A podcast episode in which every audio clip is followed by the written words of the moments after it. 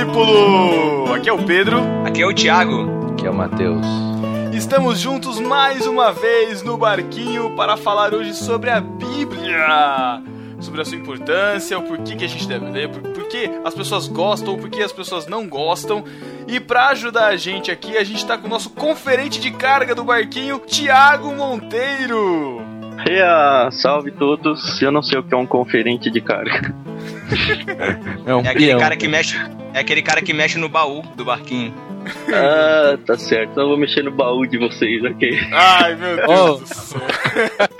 Então estamos aqui juntos com o Thiago Monteiro. Thiago Monteiro, você é de, você tem algum site, algum blog, quer divulgar alguma eu coisa? Tenho, cara, é um blog, site, eu nunca consegui definir muito bem o que ele é. Enfim, baúdecrônicas.wordpress.com. Olha aí, rapaz, conferente de carga que confere o baú, baú de crônicas. Boa, é isso aí. Você, agora que você pegou o trocadilho, hein, Pedro? Você é muito fraco. É porque os ouvintes não conhecem, cara, então a gente tem que, eu tenho que fazer a ligação, entendeu?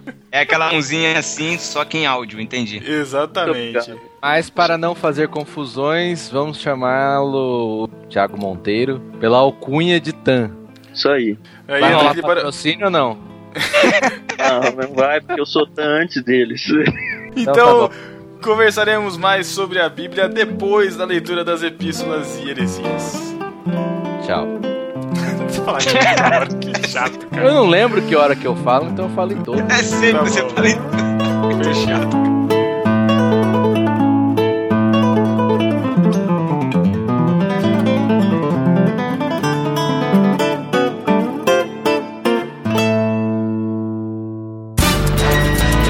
Epístola. Epístola.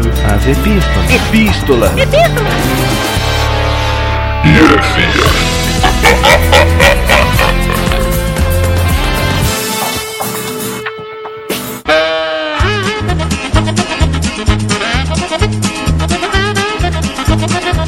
Estamos na leitura das epístolas Elísias do podcast número 31, na prancha, filmes ruins. Primeiro da série, de uma série de muitos que nós faremos, Matheus. Muitos filmes? Não, na prancha, né? Ah, tá. O próximo na prancha, o Thiago na prancha. Vai ficar com, cabelo... participação, participação dos ouvintes. Vai ficar... ele vai ficar com o cabelo lisinho na prancha. Nossa! Ah, agora o Pedro fez um trocadilho igual a mim, mas tudo bem, vamos lá. Ganhou, ganhou um bad Thiago Ibrahim style. Piada Thiago Ibrahim style, ótimo. Matheus, como é que os ouvintes fazem para entrar em contato com o podcast? Não entre em contato. Sou idiota. Você pode mandar epístola no podcast barquinho.com Repita. Ou, ou na. Por que repita?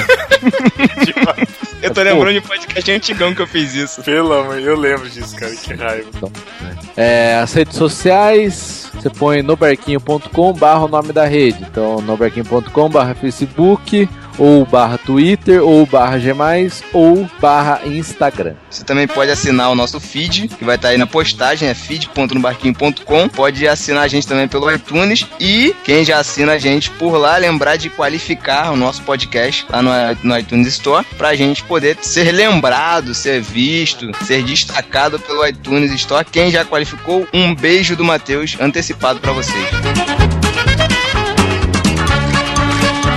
Na nossa sessão Arroz de Festa? É, na sessão Arroz de Festa a gente teve a participação do Pedro Angela e do Matheus Soares, esses dois meninões, no podcast irmãos.com número 208. Ouvinte responde: O que estou lendo?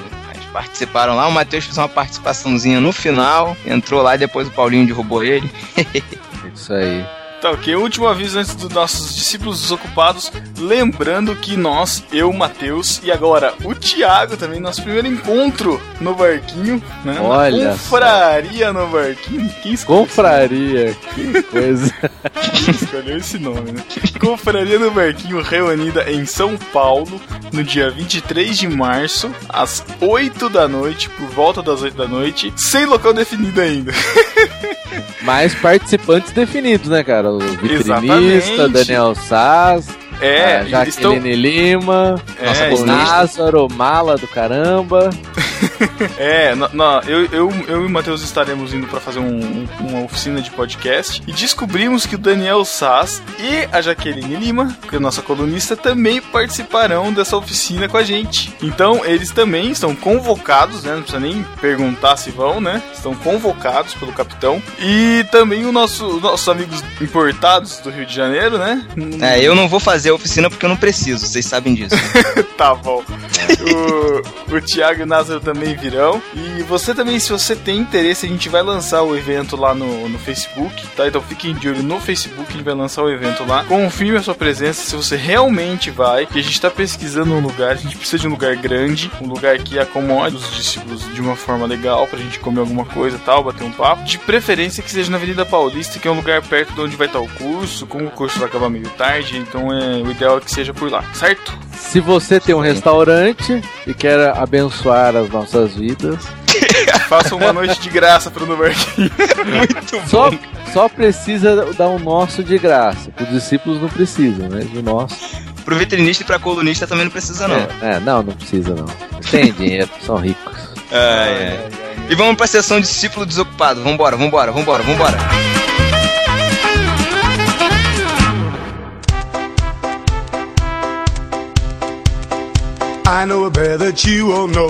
Quem foi que ganhou no Facebook, Pedro? No Facebook foi a Carla Lawanda que fez dobradinha com o comentário do No Barquinho. Ela quase conseguiu a, a trindade desocupada aqui, né? No Facebook ela disse baixando e no, no Barquinho disse vamos conferir esse pod. Olha Aí. só. E no irmãos.com quem foi o Matheus? Foi a Aurizete que disse: Será que eu não consigo pela primeira. Era, acho que era não vez que faltou. É. Será que eu não consigo pela primeira vez na vida ganhar a credencial de discípulo desocupado? Nossa, vê quando a pessoa escreve com pressa, né, pra ser o primeiro, sai discípulo sem S, credicial, Gra- ganhar sem o R pra fazer o infinitivo. ganhar. Mas o que, va o que vale é a intenção, né, cara? E a, e, e a credencial que ela ganhou, tá lá no perfil dela. Exatamente. Que na- não, não, não caiu na hora, né? Não chegou na hora lá, ela ficou enchendo o saco nosso durante a semana, então tá lá a credencial pra ela. Até hoje, né? Que hoje eu não tá mais com ela. Mas enfim. E Pedro que falou a tríplice coroa, quem conseguir, eu garanto, eu garanto um prêmio, hein? Olha aí. Olha aí. Conseguiu os três. Não sei o que, pode ser um chaveiro.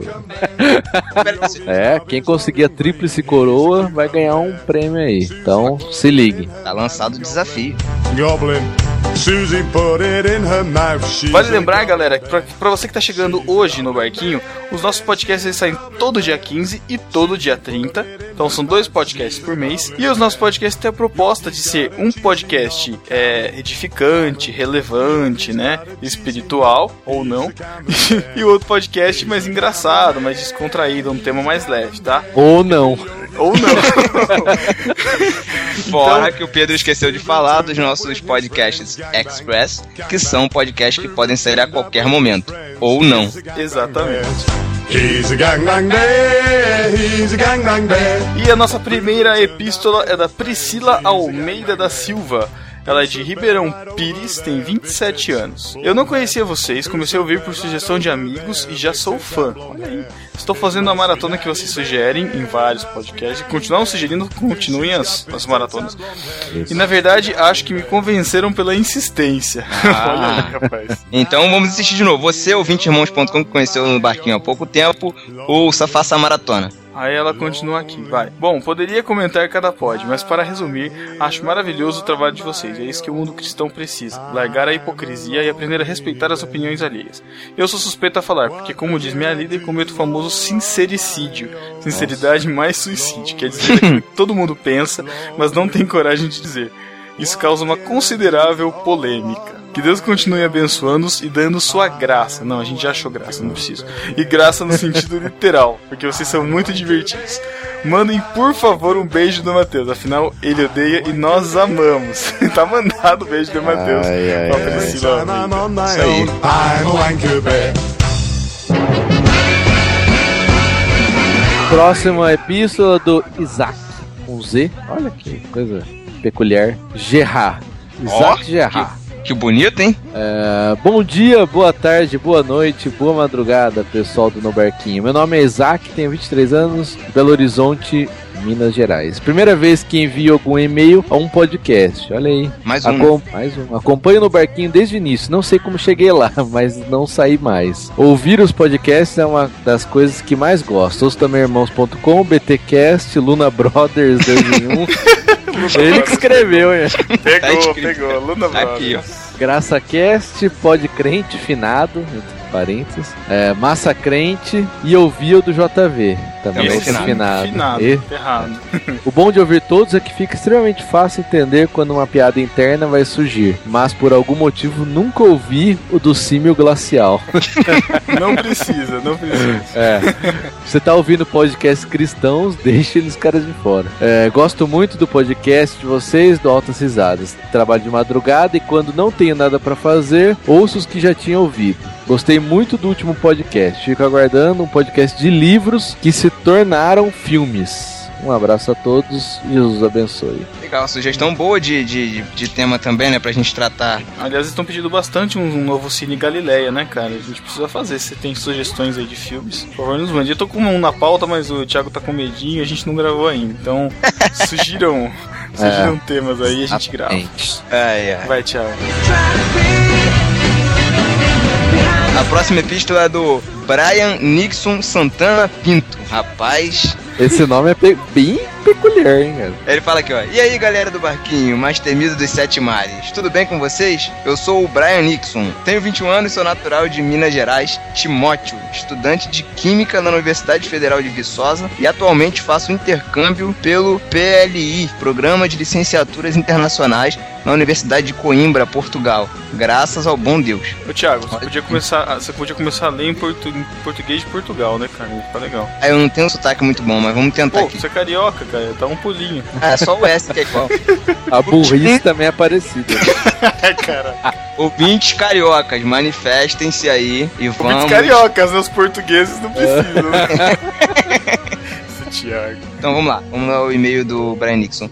Curti muito o podcast de filmes ruins. Tem muita pérola do cinema representada nesse podcast. Queria sugerir mais dois filmes para essa célebre lista. O primeiro é o filme da Dragon Ball Evolution, que dispensa comentários. E o segundo é O Segredo da Cabana. Esse Dragon Ball Evolution tem mais gente que falou, mas. Teve, cara, teve bastante gente que comentou. eu- mas Eu já era adulto quando passava Dragon Ball, então. Ah, mas Dragon Ball é legal, o desenho é legal. E eu acho que esse filme, cara, eu acho que eu vi uma vez numa locadora, cara. Quando eu entrei, tava passando na tele da locadora.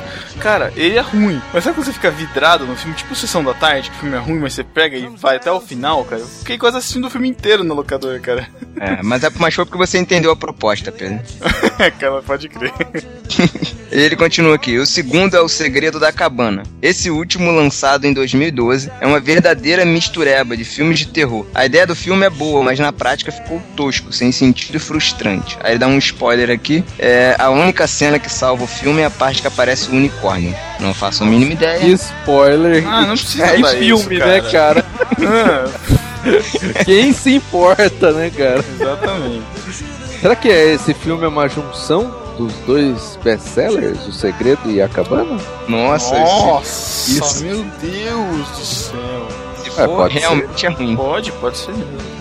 É, então aí estão os filmes que o Brian Nixon mandou. Um abraço, Brian Nixon, pro pessoal de Portugal. E nos comentários o Ramon Gomes escreveu: Olá Marujos, minha maior decepção com o cinema leva a culpa do tripulante chamado Matheus. Olha aí. É. E- Ele tinha dito que o livro. na verdade, o livro não chama Meu Namorado é um Zumbi, chama Sangue Exatamente. Quente. Sangue Mas, quente. mas o filme tem esse nome, Meu Namorado é um Zumbi. O namorado meu não, do Matheus. Enfim, sabendo disso, estava eu no shopping sem fazer nada, após pagar algumas contas, quando de repente me deu a ideia de assistir um filme. Por sorte ou azar, o filme Meu Namorado é um Zumbi estava prestes a começar. Lembrando-se do comentário do Tito Marujo, decidi ver o filme. Assim aconteceu. 20 minutos após o início do filme, saí da sala de cinema, pois o filme era terrivelmente ruim. Pela primeira vez na vida, saí de uma sessão de cinema pelo filme ser ruim. Não assistam, é uma droga. Ah, vai se ferrar. Cara, primeiro, exatamente, eu falei do livro, porque na época eu não tinha assistido o filme, eu falei, o livro é bom. Matheus, deixa eu te fazer uma pergunta. Você assistiu o filme? Eu assisti, hoje, exatamente. Peraí, peraí. Ok, você assistiu sim ou não? Assisti. Sim ou não? Agora eu assisti. Ok. E aí, você gostou do filme? Cara, eu gostei, o filme é bom pra caramba, cara. Pô, o, o poder do amor curou o zumbi, tá vendo? Você Ah, pode falar uma, uma coisa bonita, porque não leva em consideração, cara. Tá vendo? Porque o, o amor não vale a pena, uma pessoa carinhosa, não vale a pena, cara. As pessoas não dão valor. O Caramba, amor- agora vai dar liçãozinha de moral. O Matheus, cara. o Ma- o Ma- o Matheus, ele, é, ele é tão mal-humorado que ele só ama coisas mortas, cara. Resume-se aí. Cara, o filme, não, mas falando sério, o filme é legal, cara. Até o, o Daniel Saz escreveu uma, uma crítica aí do filme, ele gostou também, então não vem com essa não, Dom Ramon. Olha, olha esse Matheus se apoiando nos outros pra justificar sua opinião. Se você gostou, gostou, cara. É, eu gostei mesmo. É, eu gostei. Não, então beleza, fica aí na Pedro, tua, então. Pedro, o que esperar de um cara, o que esperar de um cara que encerra uma, uma discussão falando de Adam Sandler, cara? Nada, cara. Seja melhor, Matheus.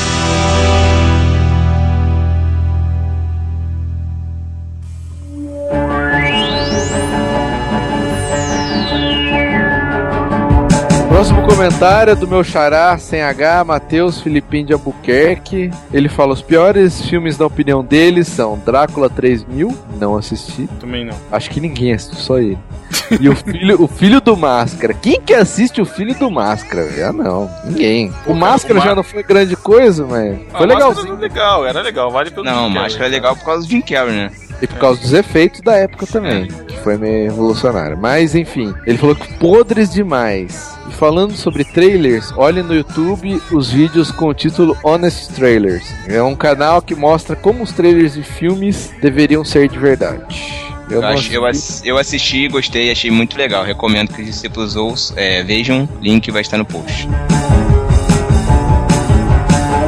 O próximo comentário é do João Lucas dos Santos, que apontou duas heresias nossas. Ele fala assim, ó: "Como assim vocês falam de vampiros e não falam de crepúsculo?" Bom, Cara, Crepúsculo já, já, já tá nos tubarões já. Ele não merece nem é. menção. É, não merece. Tá igual. Já- o- Já basta ter que falar de, de, de zumbi na, que fica namorando, cara. Vou falar de Não, vampiro, ah, olha. e outra, o Macaco Friorento já falou também do crepúsculo, né? É, isso, Crepúsculo a se gente não fala vai ser- podcast gente- ruinzinho, assim. Exatamente, a gente vai se rebaixar a tal ponto, né, cara? Exato, isso aí, não vai, não vai. É, e a segunda heresia que a gente, na opinião dele, cometeu é, é a gente falar de Mortal Kombat e não comentar a descida épica do Sub-Zero pela, pelas As escadas. Ele já foi come- essa, essa decisão já foi comentada em outro podcast mainstream aí, eu não lembro qual que foi, mas é uma, é uma decidinha bem particular, cara. ô, ô, ô, ô, Thiago, o que, que é aquilo ali, cara? Indo bem devagar, rastejando. Né? Uma silhueta meio gordinha, assim, né? Meio enfesada. Cara, parece um zumbi. Um zumbi com um batom na mão? Que isso, cara? O que que é isso, meu? É um zumbi vem com um batom vermelho na mão, passou o batom. Ele passou o batom, cara. Passou o Ai, batom. não, ah, não. E nesse momento ele faz biquinho, umedece os lábios e manda um beijinho para os nossos discípulos. O silêncio do Matheus é o melhor, cara. Entra a vinheta. Chegou aquele momento que todo mundo adora. Vai se ferrar. Não. Ai, tá vendo, Thiago? Botão, eu odeio. Ai, cara. Seja melhor. Tchau. Um beijo do Matheus pra você. Não.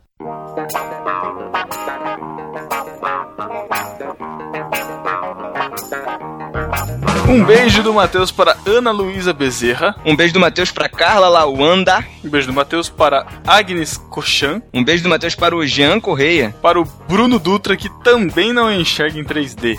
Pro Thiago André Monteiro, Tan, que está participando desse podcast. Para a Aurizete Martins. Vitor Salgado. Pro vitralista Daniel Sass. Pro Luciano Coelho Alves. Para o Felipe Fraga, autor de comentários inteligíveis, ininteligíveis. o Maciel Portugal, que assim como muitos discípulos criticou o Marcelo por ele não ter gostado de Sucker Punch e de Scott Pilgrim. Seja melhor, Marcelo. Um beijo do Matheus para o Felipe Augusto. Pro Gabriel Tuller, que mandaria três histórias e um destino pra prancha. Um beijo para o Edu Coquinho, que diz que o Ryan Reynolds tem cara de herói trapalhão e que se confundiu todo porque só começou a comentar no, colocou nos comentários só os filmes que ele tinha gostado, né, cara? Que não entendeu a pro... o, o Edu precisa escutar de novo pra entender a proposta do É, podcast. isso aí. um beijo do Matheus pro companheiro dele de cidade, né, Davi Luna. Um beijo do Matheus para o Wayne Santos, que também não enxerga em 3D. Meu Caramba, Deus! três pessoas já? É, Caraca. com você e o Bibo são cinco. É, verdade. Um beijo do Matheus pro Lourival Neves, que disse que voltaria pra comentar e não voltou. Matheus, o que dizer pra ele? Seja melhor. Um beijo do Matheus pro Patrick, que disse que o episódio não foi edificante. Realmente foi não mesmo. era pra ser. Não. Eu expliquei educadamente, por incrível que pareça. E eu tenho uma coisa pra dizer pra ele. Ei, Patrick, o episódio não foi edificante. Meu Deus! Um beijo do Matheus para o Názaro de Brito, nosso famoso Nazaré. Para o Ramon Gomes, Para a Tatinha Carneiro. para o Chico Gabriel, Para a Juliana Camargo. para a Cíntia Esteves, Para a Kelly Amaral, que parabenizou o Daniel Sá pela arte da vitrine, que realmente ficou show. Realmente, várias pessoas aí parabenizaram. Que eu Isso aí, muito bom, hein? Twitter. Cara, esse foi, ficou animal. Muito bom, Daniel, continue assim. Um beijo do Matheus para o Fredson Souza, Pro Denis Rinaldin, que falou nos comentários que limpou a bochecha depois de ter ganhado o beijo do Matheus, vai ter que limpar de novo. um beijo para Marina Cardoso, que mandaria o filme Do Fundo do Mar para a prancha, Um beijo do Matheus pro Ronaldo Lima, para o Vinícius Reis, pro Luciano Valério, para o José Eduardo de Oliveira Soares, parente do Matheus, pro João Lucas dos Santos, e para o nosso patrão, o no- dono do cais, que comemora o seu aniversário no dia de hoje, Paulinho de Gaspari. Um grande parabéns pra pra ele que tem sido a nossa inspiração aqui, tem ajudado a gente pra caramba. Tá, feito, tá fazendo um vlog pra gente agora. Entre lá no vlog lá pessoas com dicas de edição e de publicação, enfim, vai ter várias coisas lá sobre como fazer no seu podcast. Então a gente só tem a agradecer pela vida dele aqui, que foi a nossa inspiração pra começar no barquinho. Então parabéns, mano, de verdade. Isso aí, Paulinho, coração. parabéns, parabéns pra você, cara. O Matheus tem uma mensagem oficial da gente pra você. Vai, Matheus. Parabéns. Quer que eu fique puxando o saco também? E um beijo especial e muito carinhoso pra todos os nossos discípulos que nos ouvem, que ficam querendo participar da conversa enquanto a gente fala aqui, mas nunca comentaram pelo menos um episódio do no barquinho. Os comentários, eles servem pra vocês se expressarem, discípulos. Então, comentem, comentem à vontade. Exatamente. Então, até daqui 15 dias. Valeu, galera. Um abraço. Tchau. Matheus tá todo desanimadinho hoje, cara. Tá mesmo.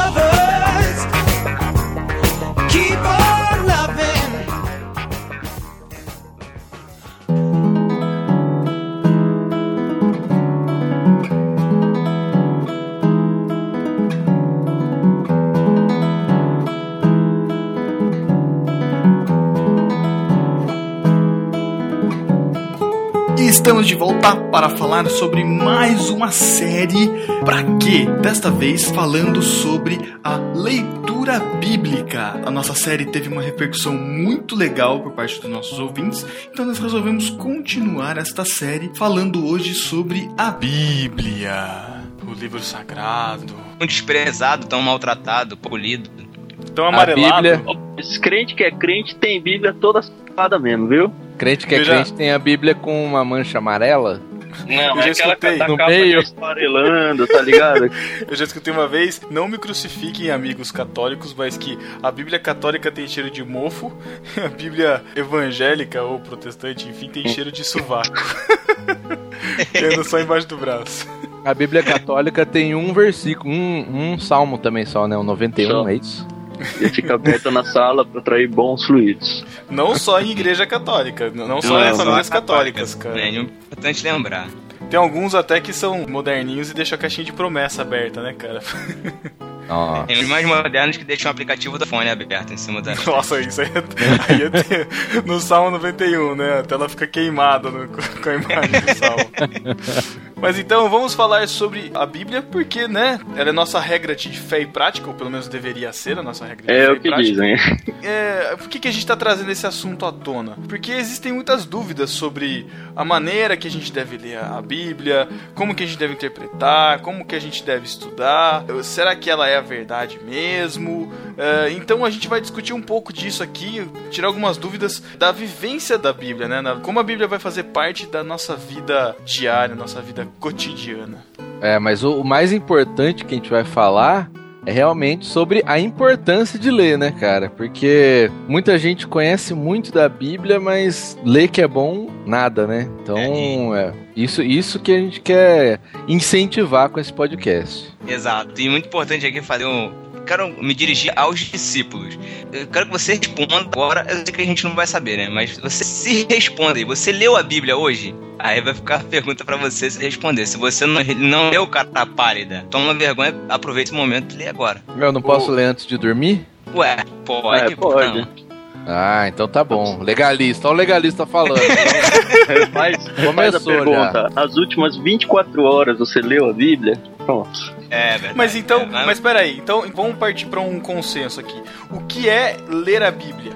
Porque assim, vocês estão falando, ah, então quer dizer que se eu passar na rua, tiver um, um cartaz escrito é, Conhecereis a verdade, a verdade vos liber- vos libertará. É um versículo da Bíblia, pronto, eu li a Bíblia, então Certo. hoje tô feito. Qual que é a ideia da leitura bíblica diária que o legalista tá, tá querendo trazer aqui pra gente?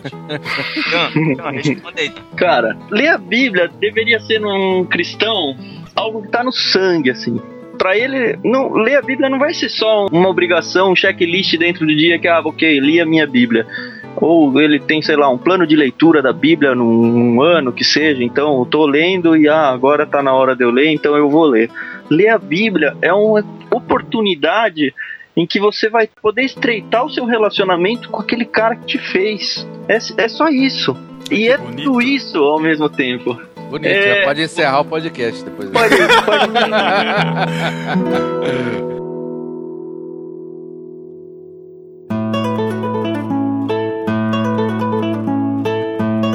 Tem um fato bastante interessante é que a maioria das pessoas, nu- na verdade, nunca leu a Bíblia. E ainda assim elas falam como se elas conhecessem em profundidade, cara. Isso é um absurdo. Isso aí a gente vê mesmo num contexto fora da igreja, mas dentro de um contexto de igreja. Imagino que a igreja de vocês não seja diferente da- das igrejas que eu passei ao longo da vida, mas conforme a gente vai ganhando a, a maturidade, não só na, espiritual, quanto ficando adulto, a gente vai começando a realmente a perceber o quão ignorantes são, no bom sentido, até mal talvez, mas no bom sentido, são os cristãos que dizem que ah, a Bíblia é minha fonte de fé e prática, só que ela não conhece. Ela sabe as, as historinhas que ela aprendeu na escola bíblica e é isso. E acredita em tudo que o pastor fala, né? O cara fala, ah, a Bíblia é minha única regra de fé e prática, mas se o pastor falar pro cara dar o trízimo, né? O cara vai lá e dá. Tô exagerando, né? Claro, sim, mas. sim, sim. Mas na- nas nossas igrejas mesmo, que não são nem neopentecostais, o cara pode estar falando uma grande asneira ali e o cara tá aceitando porque não conhece a Bíblia e não se interessa. Por exemplo, quem, quando termina a pregação no mesmo dia ou no outro dia, sei lá,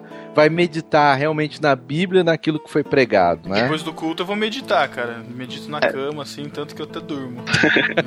Para deixar nosso começo aqui mais bíblico, queria mencionar um versículo bíblico. Primeira vez Vamos, vamos nos colocar de pé para a leitura da palavra. Isso, Olha a vamos fazer, referência. vamos fazer um jogral, né? Cada um lê uma linha.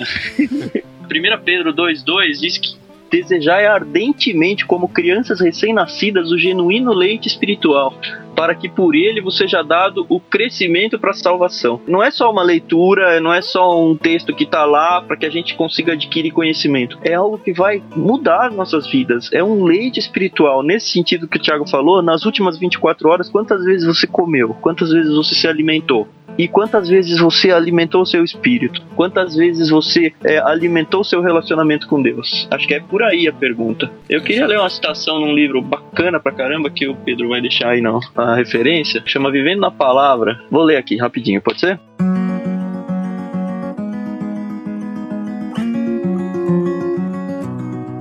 Há três tipos de estudantes da Bíblia. O tipo óleo de rince, para quem a palavra é amarga, mas boa para o que os aflige. E o tipo trigo esfacelado, para quem as escrituras são nutritivas, porém secas. É como comer um balde de feno. O terceiro tipo, porém, é o que eu chamo de os morango com chantilly. Nunca estão satisfeitos.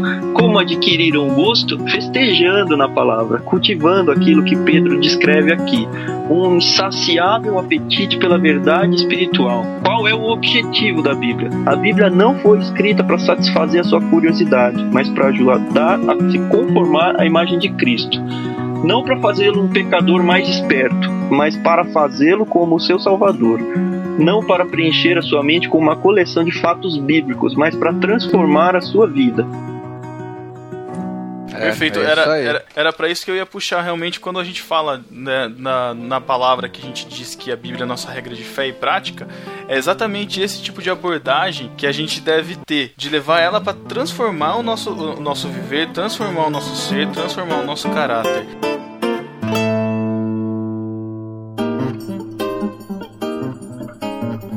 Uma coisa interessante. Há não muito tempo, os crentes eram conhecidos como Bíblia. Não sei se vocês lembram disso. Esse cara, o cara era chamado de O Bíblia. Não, É, aqui em São não. Paulo Acho que era não no Rio termo, não. é. Acho que é no Rio. Na década de 90, 70 e 80, mais pra trás. Mas os, Como crist- que eu os vou crentes lembrar eram 70? conhecidos. Não, eu já ouvi muita gente falando. Eu também já ouvi falar, cara. Por que, que eram conhecidos como Bíblia? Porque viviam e pautavam sua vida pelo que a Bíblia fala, né? Hoje os cristãos já são conhecidos como aqueles caras que não fazem isso porque a igreja não deixa ou porque o pastor falou pra não fazer. Cara, eu tenho uma, uma definição de crente aqui que entra um, um pouquinho nisso, Thiago, que é o cristão sensual. Vocês já ouviram falar disso? Não. Não. Ele fala do cristão, aquele cristão que ele vive baseado nos seus sentidos e não na questão da palavra. Por isso sensual, na questão dos, dos sentidos. Aquele, aquele cara Sensorial, que sente as é coisas. Isso, é. O sensual é pra chamar atenção, né? Mas. Sim, sim, sim. Eu pensei que fosse aquelas irmãs que tinham o espírito da Jezabel. Meu Deus, cara. Meu Deus do céu. Então ele fala justamente dessa vivência, né? É, é mais ou menos o que a gente vê quando o pessoal sai de acampamento. Não sei se vocês já perceberam isso, de retiro espiritual ou de encontros grandes. O pessoal volta pra igreja com aquele fogo, aquela vontade de trabalhar e tal. Passou uma semana, duas semanas, três semanas, já voltou tudo como era antes. Então a, a vida espiritual do cara é, é pautada no, no que ele sente. Se ele tá deprimido, a vida dele espiritual tá na, tá na roça. Quando o cara Uhum. tá, tá eufórico, o cara trabalha em tudo, quer, quer fazer tudo. Quando o cara tá revoltado, Deus não existe, enfim. É, É o e- crente bipolar, né, é bem isso, crente bipolar. Cara, pegando esse gancho que você deixou aí, a gente acabou de falar também que a Bíblia tem a proposta de ser uma transformadora de vidas, né? Um catalisador para transformar vidas. A gente tem que entender que essa transformação de vida, ela é a vida toda, né? A gente vive numa sociedade que é imediata, é, os meios de comunicação, celular, Facebook e o caramba, é tudo muito rápido. Hoje em dia você publica uma poesia semana seguinte ela já morreu e não faz ninguém mais nem lembra dela, ninguém mais revisita ela, ninguém para para meditar sobre texto algum, quanto mais as escrituras. E aí, pro cristão, a gente tem que tentar trazer de volta para ele o princípio da quietude, o princípio de meditar mesmo. A gente ah, talvez nem saiba direito o que significa meditar na palavra de Deus. A ideia é eu não estou lendo como se fosse um livro comum. Eu estou lendo porque isso aos poucos vai transformando a minha vida. No fundo, a leitura bíblica é uma aventura para sua vida toda. É uma aventura onde a todo momento você vai descobrindo coisas, você vai é, agregando e incrementando coisas, informações, não fatos, vivências, experiências, tudo é uma coisa que a Bíblia faz parte no dia a dia mesmo.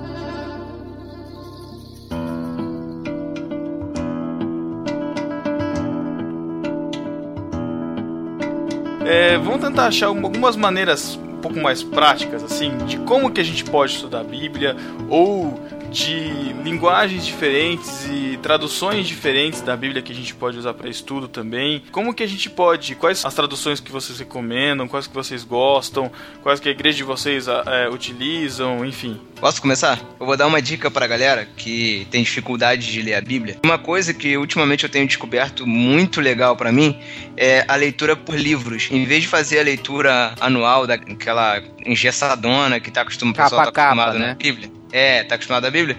Eu tô pegando livro por livro. Cara, já li praticamente o Novo Testamento todo. Assim, Essa entendeu? que você mencionou aí fica pulando livros? Às vezes Não, fica. pulando. É porque É, fica tem- pulando tem um tipo de. Você lê dois do Antigo Testamento, três do Novo. E Três do Antigo, sequencial ou dois- Sequencial, isso aí. Hoje eu li Gênesis 1, 2 e 3 e Mateus 1 e 2. Amanhã eu vou ler Gênesis 4, 5 e Mateus 3, 4, 5, entendeu? Cara, eu não consigo fazer isso não, cara. eu também não Isso consigo, um- eu acho. Eu dá acho um muito nó na minha isso. cabeça. Cara, pra quem costuma ler três ou quatro livros nada a ver, porque tem gente que consegue, é igual, né? Ah, eu consigo, mas a Bíblia eu não gosto não, cara. Eu tenho um outro método, Uhum. que é melhor que o do Thiago, com certeza. Ah, sempre, sem dúvida. Tudo que é seu é melhor do que meu. Não é, não é, Matheus. Tem, tem que dar um crédito que o, o Thiago voltou a frequentar a escola dominical e ele aprendeu isso lá, cara. Os professores ensinaram e ele já tá querendo aplicar o, o ensinamento na, na, na leitura prática dele. Isso aí, eu- Vejam, vejam como é relevante frequentar a escola bíblica, como a gente falou no, no Barquinho 30, tá vendo aí?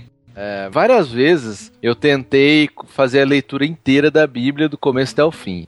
E eu não conseguia, cara. Não conseguia. É, Era muito difícil passar do Pentateuco, por esses motivos que eu falei. Então o que, que eu fazia? Eu pego por blocos. Então, tipo assim, hoje eu vou ler o Pentateuco. Hoje não, né? Nesse. Meu Deus! Caraca, hoje, mano, cinco livros. É, É, também, não. administrador de banco de dados é fácil. Não, mas eu pego assim, vou ler o Pentateuco. Aí eu leio o Pentateuco. Beleza. Agora, bom, o que, que eu vou ler? Ah, vou ler os profetas menores. Aí pego todos os profetas menores e vou lendo. Aí depois, ah, agora vou ler os evangelhos. Pego todos os evangelhos e vou lendo, entendeu? Faço blocos assim e. Você acaba deixando alguns de fora, não? Não, no final tem que ler todos, né?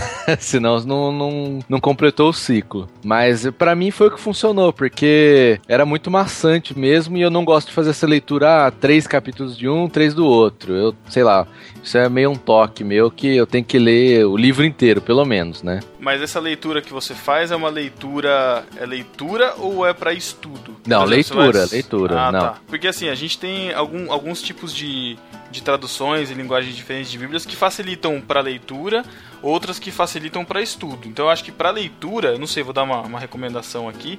Eu acho legal que o Matheus também tá, tá testando, é a Bíblia a Mensagem. Essa, mensagem que tem uma leitura bem fluida, assim, é bem contemporânea, assim. Não é recomendada pra estudo, porque ela tem a intenção de você entender o texto num contexto global, assim, eu acho. né, É, Matheus? ela, ela tem uma interpretação do texto embutida, né? Eu, eu não chamo de tradução, pra mim é uma paráfrase. A, a Isso, diferença, pra quem não entende, é que a tradução, você pega palavra por palavra e você vai traduzir. A paráfrase não, você pega a ideia daquele versículo, por exemplo, e você escreve com as suas palavras. É, eu Só- pessoalmente, só como nisso- um livro, nisso- não curto muito, não. É, eu no começo eu fiquei muito cabreiro, cara. Fiquei assim, porque ele muda bem, assim, algumas coisas, né? Eu me sinto muito refém do, do cara que escreveu, porque é a ideia dele, sabe? Foi o que ele entendeu, foi o crescimento dele que ele tá me vendendo.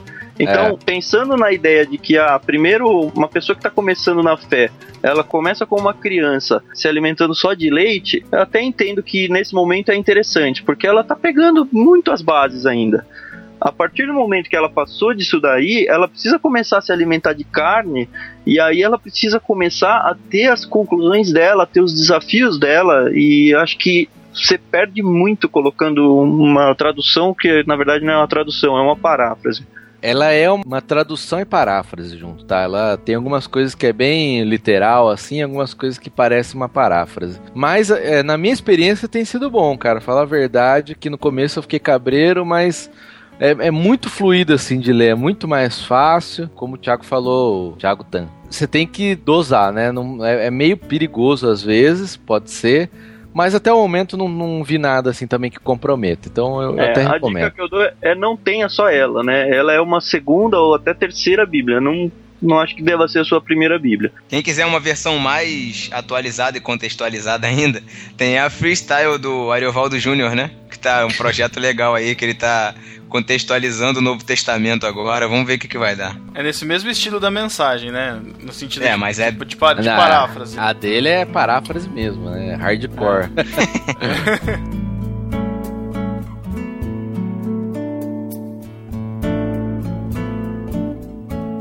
especialista não falou, não deu as dicas dele. E aí, especialista? Eu?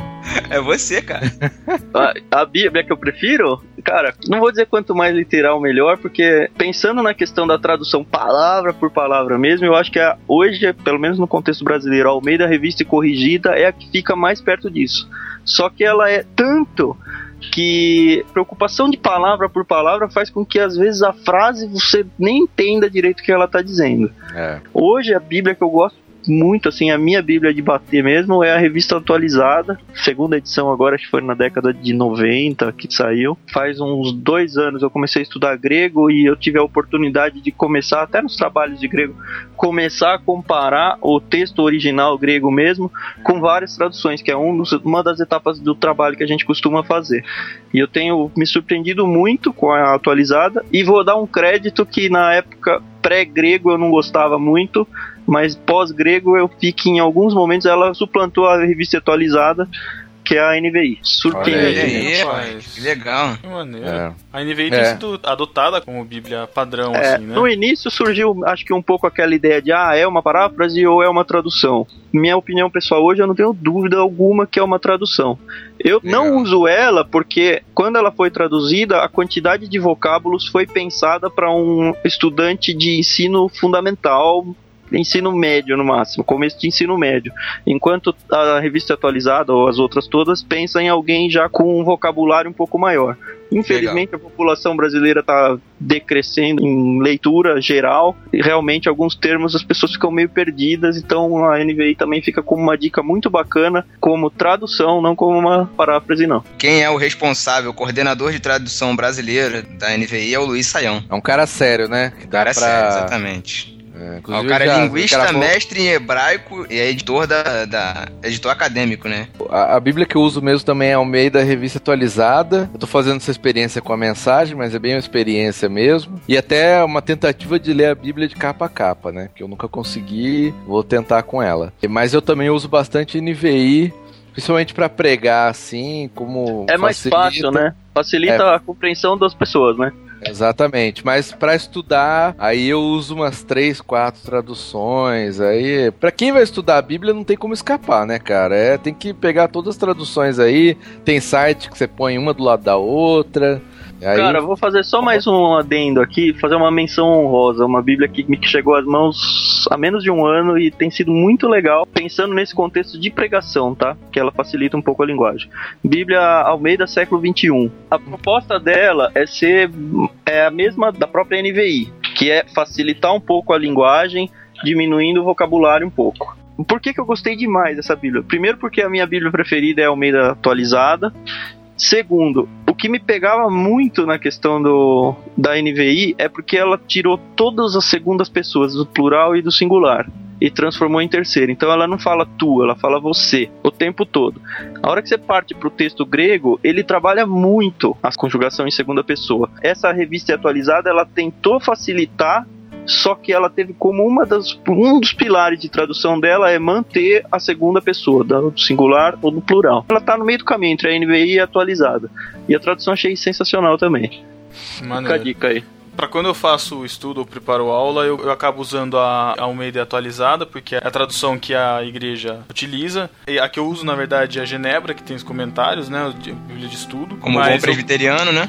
Exatamente. Mas eu gosto muito também da, da mensagem, mais pra pegar o contexto, às vezes, do que tá sendo falado, o contexto geral, ter uma compreensão melhor, assim. Também da, da NVI também eu gosto. Nos meus devocionais eu tenho usado, recomendo muito, uma Bíblia que é baratíssima, custou R$ 6,50. Chama uma Bíblia Nova, Bíblia Viva. Muito boa, muito boa. É paráfrase, né? Também é paráfrase, é, estilo paráfrase. NTLH. É muito boa. Pra devocional eu gosto bastante. Mas depois de tudo isso, cara, tem que fazer falar uma coisa importante pra quem tá ouvindo, né? Assim, o cara, ah, beleza, tem um milhão de bíblias. Qual eu escolho, né? Qual que é a melhor? Cara, eu até ouvi isso no podcast lá do Irmãos.com com o Lucian Benigno. Um dos primeirões acho, que fala sobre a Bíblia, originais, né? E ele fala assim: a melhor Bíblia é aquela que você consegue ler. Não adianta eu, ah, pô, tem gente que fala, ah, corrigida fiel é a única que realmente tem a verdade que tava no, no original, não sei o que. Mas se eu não consigo ler, cara, não adianta. Eu vou ler um pouquinho e vou cansar. Levando em conta que tem que esse cuidado com algumas traduções, mas poxa, você consegue ler a mensagem, a Bíblia viva, a linguagem de hoje, pô, lê então essa, essa Bíblia aí que vai ficar, pelo menos você vai conseguir acompanhar, né? Então, eu tenho uma citação também do pastor Paulo Júnior, eu tava ouvindo uma mensagem dele esses dias, ele fala: melhor versão para você ler é aquela Bíblia que você lê com amor.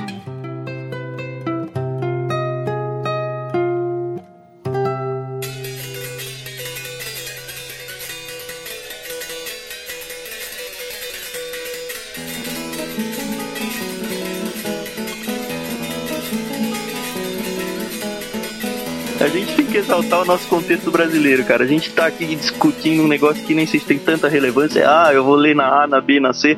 A gente enumerou o quê? Umas 7, 8 traduções aqui? Que país que tem uma qualidade e uma quantidade de traduções que o Brasil tem, cara. A gente é muito abençoado nesse sentido.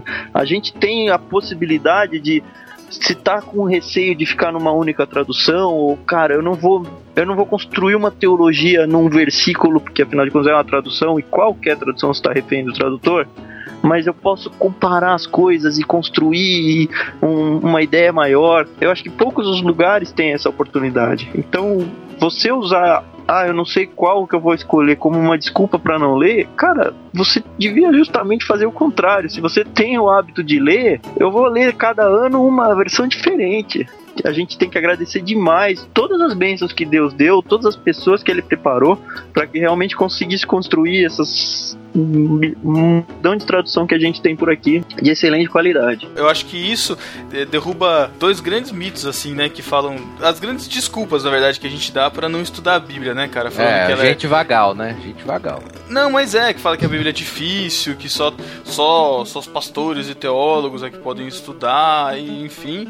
Ou, ou aqueles que dizem que a Bíblia é meio chata, né, cara? Que ela tem a linguagem diferente, rebuscada, que ninguém entende e tal. Então aí a gente já deixou várias alternativas aí pra você não ter essa desculpa, né? Eu acho que uma forma da gente agradecer, como o Thiago falou, o o Tan falou aí, uma forma da gente agradecer a Deus é caindo de cara na Bíblia mesmo. Ler, né, cara? Ler, agradecer por a gente ter acesso a essa quantidade de traduções, porque a gente vê aí algumas instituições brasileiras que tentam juntar fundos para mandar Bíblia para os países onde a igreja é perseguida, onde o pessoal tem dificuldade de ler, cara. né? Onde o pessoal contrabandia página de Bíblia para poder ler, entendeu? E a gente tem essa, essa riqueza de traduções, a quantidade de Bíblia que a gente tem à disposição. Se cada um for contar, eu, pelo menos, que eu tô vendo aqui na minha frente, eu tenho, tô vendo três fora as que eu tenho no celular, o acesso que eu tenho no celular. Então, A gente banaliza uma coisa que a gente tem. A gente tem tanto que a gente deixou até de dar valor. Verdade, verdade. É, a gente, a forma de a gente agradecer a Deus seria mesmo lendo a Bíblia e mantendo esse, esse relacionamento com ele através da Bíblia, como a gente falou lá no início, né? Afinal, toda a escritura é inspirada por Deus, útil para o ensino, para a repreensão, para a correção, para a educação na justiça, a fim de que o homem de Deus, que é você, ouvinte, que sou eu, que somos todos nós, sejamos perfeitos, perfeitamente habilitados para toda boa obra. Então, é a gente com Deus, cara, não é o pastor com Deus. É isso aí, cara. E uma coisa até que eu ia falar no começo que eu venho falando, que a Bíblia, pra nós, é a, palavra de Deus, né? Para algumas pessoas, ela tem algumas coisas que são a palavra de Deus, algumas palavras de Deus e outras coisas são de homens, né? Pra gente, a Bíblia em todo, né? É a palavra de Deus e a gente tem que lê-la pra conhecer a Deus. Né? Como que Deus vai se revelar para nós hoje? Principalmente através da Bíblia. Lógico as experiências também, mas a Bíblia é a base, né, cara? Sim. Pensando nessa ideia, eu queria propor um exercício pra gente discutir aqui. Imagina que Deus tivesse feito tudo exatamente como ele fez, desde a criação. Só que ele não quis registrar isso. Ele não foi pedindo lá para Moisés escreve, guarda na, na arca e nem nada. Ninguém escreveu. Chegamos nos dias de hoje e nós não temos nada registrado por escrito daquilo que Deus fez ao longo de toda a história. Vamos tentar imaginar como que a gente estaria no mundo. E se, né? Caraca. E Esse é um outro podcast. Caraca, não, não sei, cara. Não, sei lá. Deus não se revelaria de nenhuma forma. Não de maneira escrita. Talvez É, em não traduções. É, então, o que, que sobraria que eu enxergo? A criação? A Não, criação? como que chegaria até hoje, né? É, a criação, a natureza, Criação. que a própria Bíblia diz que é revelação de Deus, mas é uma revelação não salvífica, né? Porque, é, porque E- na, ver- na verdade o sacrifício de Jesus ele, só- ele só chegaria, sei lá, por, por relatos, né, cara? Mas até chegar pra gente, o relato se. Pois é, ia virar um grande mistura. telefone sem fio em- de Exato. gerações e gerações, e onde estaríamos, né? Se com a Bíblia já tá uma papagaiada enorme que já existe aí, Pois é. Imagina se não tivesse nada. É, isso me lembra o filme O Livro de Eli, né? Do, do conceito, né? Do, do A poder ideia, da... do ca... é, a ideia do cara que quer pegar é pra usar pro mal, né? Até ele enxerga o poder que aquilo tem, né? É O poder de. a influência que aquilo lá faz, traz pras pessoas. Pior que eu dei um spoiler, né? Do, do filme. Ah, já era, né?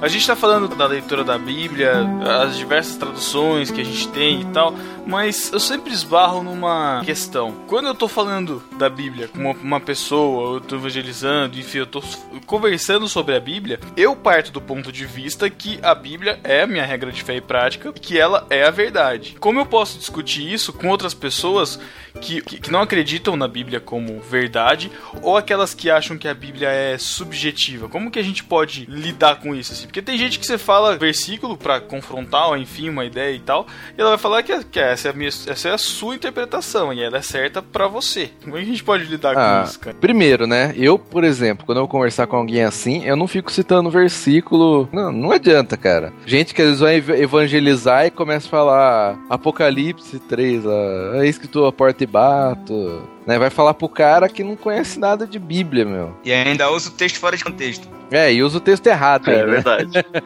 Então, eu parto desse princípio, né? Tento argumentar usando os princípios da Bíblia, como a moral, né? a- o caráter, mais do que citar a Bíblia em si. Tem gente que chega a um ponto que não adianta, né? Você fala, eu creio nisso e é Sim. por fé. Né, e não adianta Mas é fé. mais Deixa até a dica então do áudio da minha primeira mensagem que tá lá no baú de crônicas.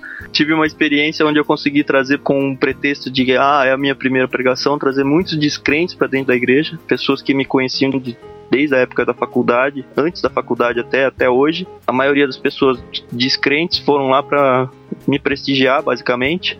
E eu tive a oportunidade de falar sobre a leitura bíblica e eu peguei um, um viés totalmente evangelístico no sentido de que acreditar na Bíblia como a palavra inspirada de Deus, a verdade absoluta, por mais que historicamente a gente realmente tenha muitos indícios de que isso é verdade, no fim das contas é um salto de fé. É um salto de fé não tão cego porque eu tenho muitos indícios, mas é, é, é impossível comprovar que aquilo realmente é. Enfim, ouçam o áudio lá, acho que vai ser bastante interessante para vocês. Se o Pedro puder deixar o link direto, Tá linkado aqui no post já, galera. Mas essa questão da interpretação do que é subjetivo, do que a gente pode considerar literal, como é que a gente pode tomar um parâmetro disso, cara, quando a gente tá lendo a Bíblia?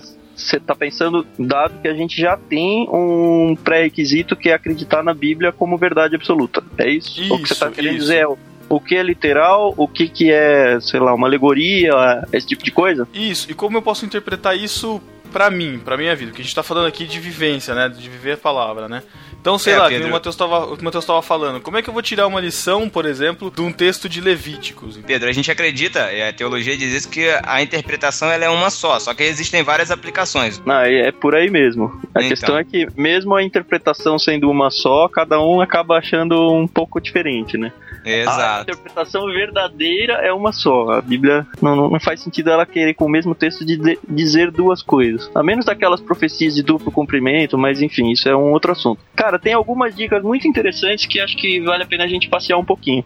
Primeiro, o brasileiro precisa começar a tomar um pouco de cuidado, porque a média histórica aí do brasileiro ele vem perdendo muito a qualidade de leitura. É muito comum a gente ver gente aí, sei lá, com a com aprovação continuada na escola, é analfabetismo funcional, esse é o nome que acho que eles usam, né? Que a Isso. pessoa consegue ler um texto, mas ele não consegue interpretar o que ele leu. Cada vez mais a gente tem tido esse tipo de, de gente no mundo E isso também dentro das nossas igrejas. Então, por mais que a gente tenha um, uma infinidade de traduções aí, algumas traduções tentando até facilitar a linguagem, no outro lado a gente tem uma população que, num certo sentido, está ficando mais ignorante no sentido de não conseguir interpretar um texto, seja bíblico ou não bíblico. A gente até falou sobre isso no podcast sobre escola bíblica, né? No 30. É, e que seria uma oportunidade da escola bíblica ensinar os crentes a lerem, né? Um texto. Voltar Vamos passar origens, né, os o professores inter- ensinar a interpretar o texto. Então, fica uma dica aqui para quem quiser começar a se preocupar um pouco com leitura, chama-se Como Ler Livros. Ele vai comparar a qualidade de leitura com, sei lá, qualidade é de estudo da pessoa, no sentido de que ah, quando a gente começa a desenhar, a gente desenha uma casinha, uma árvore e um passarinho. Conforme a gente vai crescendo, se você desenvolve desenho, você começa a fazer a coisa com melhor qualidade. Só que a população, acho que até mundial, não tem isso para leitura. Ela vai ela ensina a pessoa a ler até, sei lá, metade do ensino fundamental. E a partir daí a pessoa não evolui a desenvoltura de leitura dela. É, acho que fica a dica aí então para vocês. Repete E- o nome, Thiago. Chama Como Ler Livros. O autor é, é Mortimer Adler. Matheus, não adianta nem ficar pesquisando porque não deve ter em PDF. Ah, Olha aí, rapaz. talvez Não, eu só tava inglês. vendo se eu podia emprestar da internet esse Isso. também.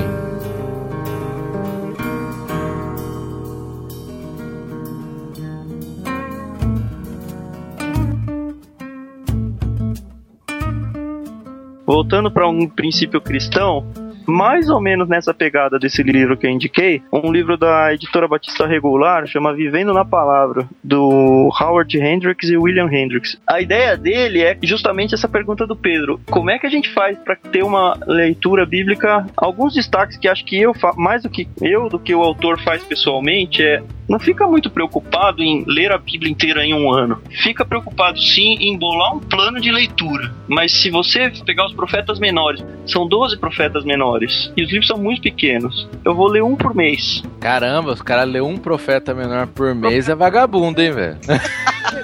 Ai, Pô. meu Deus. Ah, não, cara, pô, não é. Tem uns lá que é dois Não, capítulos. O que que é ler um livro bíblico? Não é ler um gibi. Cada palavra tá lá e ela não é à toa. E, cara, é a Bíblia, é o manual que Deus, o Criador, aquele ser que fez você, falou: olha, você vai me conhecer através disso. Nós vamos se relacionar através disso. Ele colocou um Espírito Santo dentro de nós e ele falou: olha, o Espírito Santo vai fazer você lembrar. É interessante que as pessoas hoje em dia elas oram, oram, oram, oram e falam: ai Deus, fala comigo. Cara, se você não tem dentro do seu, da sua mente um agrupado de conhecimento bíblico, Deus já falou com a humanidade através da, das Escrituras. O que o Espírito Santo faz é pegar dentro daquilo que você tem já dentro do seu cérebro e trazer à tona nos momentos em que precisa. Agora, se você não tem nada, o que, que o Espírito Santo vai fazer? Hum, Olha olha aí, que tapa na cara, hein, cara. Você fica orando, orando, orando, e a hora que Deus quer falar, você não, não tem nada, porque você não deixou ele falar. Isso aí vale também pra aqueles que vão fazer prova e não estudam, né, cara? Depois ficam pedindo pra. Deus, né? Descer a matéria, né? Via. possível, cara. Se você estudou a matéria, ah, eu, acontece, eu esqueci. Pensando num contexto bíblico, a Bíblia tá aqui para te transformar a vida, para fazer com que você viva um cristianismo frente a um mundo perdido. E Deus prometeu, cara, isso é uma promessa. O Espírito Santo tá com você e ele vai atuar para te proteger, para te fazer lembrar daquilo que eu já te falei. Agora, ele tem que ter falado já, né? Você ter colocado pelo menos uma vez para dentro do seu cérebro para que o Espírito Santo tenha ferramentas para trabalhar. É interessante lembrar essa questão da importância da leitura da palavra, né? A gente tá falando tanto, mas é uma coisa que, sei lá, às vezes a gente não para pra pensar, mas o quão importante é a gente ler a Bíblia, né? Pra poder ter os textos em mente, enfim. Assim também como é importante a gente valorizar o aprendizado de leitura, né? Então, às vezes as igrejas, elas procuram atividades para apoiar e uma atividade que a gente acaba às vezes deixando de lado ou, até acaba não pensando é justamente a prática da leitura, né? É, é a alfabetização, é, é aprender a ler, aprender a escrever, aprender a se comunicar, porque se a gente não sabe ler, a gente não tem como saber o que a Bíblia está falando, a não ser que seja de boca a boca, mas a gente não permite que o ser humano por si só aprenda a, a leitura, né? O que é muito feito em tribos indígenas, em povos escusos, assim, a gente acaba não fazendo onde a gente tá, né? Às vezes tem muitas pessoas que não sabem ler exatamente, né? E, enfim, cada talvez cada vez tá ficando pior, né? As pessoas estão trocando a Bíblia para os outro, outros lazeres. Tem até uma frase anônima bacana que ela fala assim: quanto você gastar mais tempo com essa revista do que com o livro da Bíblia, você vai saber mais coisa a respeito dessa revista do que da Bíblia. É tão óbvio assim, mas enfim, os cristãos estão se perdendo aí, eles estão perdendo tempo.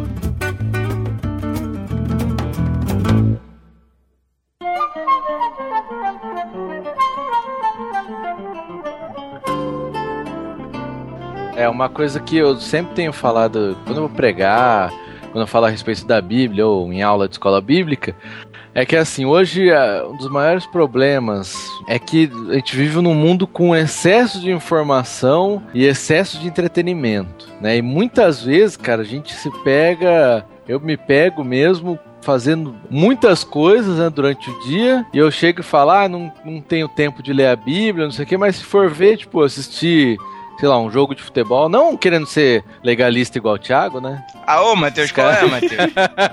Mas Pô, os caras aqui legalistas, só né? aprendendo, tô aqui só aprendendo, cara. Os caras legalistas que, tipo, pá, tem alguns pastores, né? Fica assistindo novela porque não vai ler a Bíblia, não sei o quê. Sai do Facebook e vai ler a É, Bíblia. mas não é o, o- o- aquilo que você tá fazendo em si, né? Não importa o que você tá fazendo. Às vezes é. Até sei lá, você tá estudando, às vezes você tá trabalhando em ex- excessivamente, qualquer coisa que vai tomar o seu tempo de ter realmente essa meditação na palavra, né? De parar, ler e meditar naquilo. Porque muitas vezes também a gente, ah, vou ler um capítulo por dia. Beleza, você leu. O capítulo, dormiu, acabou. Leu por ler, né? É, leu, orou, dormiu, acabou. Não, não é isso, né, cara? Tem que dar essa ideia de, de meditar um pouco naquilo. E, e Realmente refletir. em prática, né? É, o que, que Ô, aquilo quer Matheus. dizer, o que, que aquilo impacta a sua vida. Eu vou ler um trechinho do Hobbit aqui. Acho que tem muito a ver do que a gente tá falando. Os personagens principais acabaram de sair de uma grande aventura e vão pra Valfenda, que é a terra dos elfos. E aí eles têm finalmente uma época de paz e tranquilidade para recuperar as forças e tudo mais. Nesse momento, Tolkien escreve: É estranho, mas as coisas boas e os dias agradáveis são narrados depressa.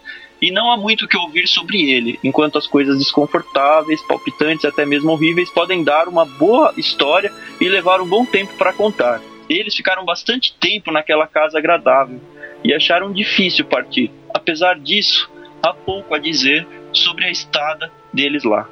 É, isso aqui não tem um, um contexto cristão, pelo menos esse trecho não. E a pergunta que eu faço é: a sua vida tá tranquila? A sua vida tá um marasmo? Cara, um leitor e alguém que realmente tá crescendo junto com a Bíblia, que tá desenvolvendo um relacionamento com Deus, é aquele cara que entende que ele tem que ficar feliz quando aparece um problema. Esse texto fala exatamente da questão da gente que vive na, na nossa zona de conforto, né? A gente fica muito tempo no nosso cantinho tranquilo e realmente é difícil sair da nossa zona de conforto para fazer algumas coisas, né? O, o grande desafio é exatamente esse, né, cara? A Bíblia ela chama a gente para sair da nossa zona de conforto, né? Ela, ela confronta a gente de frente, né? Ela fala coisas que a gente não quer escutar e coisas que às vezes a gente tá relutando em aceitar dentro de nós mesmos, né, cara? Engraçado, cara, que aqui tá falando que as coisas desconfortáveis, é, elas dão uma boa história, né? Demoram mais. Acho que é por isso que demora tanto pra ler, ler Levítico na Bíblia, né, cara?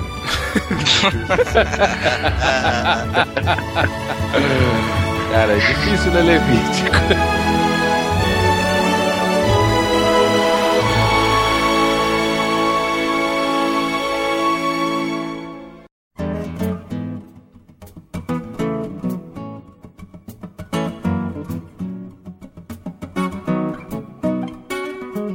Pegando um gancho, eu vou pedir licença para ler mais um texto. É o meu autor favorito, tá? C.S. Lewis, não sei quantos vocês já leram dele. Tem um livro que ele escreveu Eu que chama. li só Cor- Crônicas de Nárnia. É um bom livro, apesar de eu não ter lido ainda. Mas. O Matheus louco, né, como, que você, como que você é fã dele e não leu Crônicas de Nárnia, cara? Cara, eu eu conheci ele pelos livros adultos, tive um filho, meu filho tá fazendo três anos daqui a pouco, e eu ganhei as Crônicas de Nárnia. E aí eu fiz uma promessa que eu vou ler com ele, então eu tô esperando, porque vai ser. Olha só que maneiro. Bonito, cara, olha. Não é? Ó, Fica Se eu dica. tivesse sentimentos, ia escorrer uma lágrima agora. Ai, que idiota. cara, é, o o C.S. Lewis escreveu um livro que chama Cartas de um Diabo a Seu Aprendiz. Cara, É, muito bom esse livro. A ideia do livro é assim: é um diabo já velho que tá ensinando um diabo todo animado, todo novo, a atacar cristãos. É só pra contextualizar pra vocês não se perderem na leitura. Então é o, o diabo velho falando pro diabo novo, tá?